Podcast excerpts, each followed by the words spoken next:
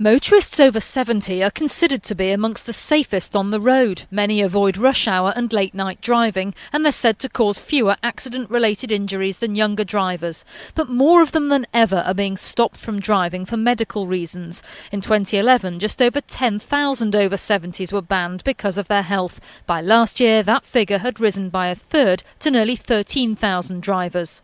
The DVLA says it's not clear why there's been such a surge in the number of older drivers losing their licence on health grounds.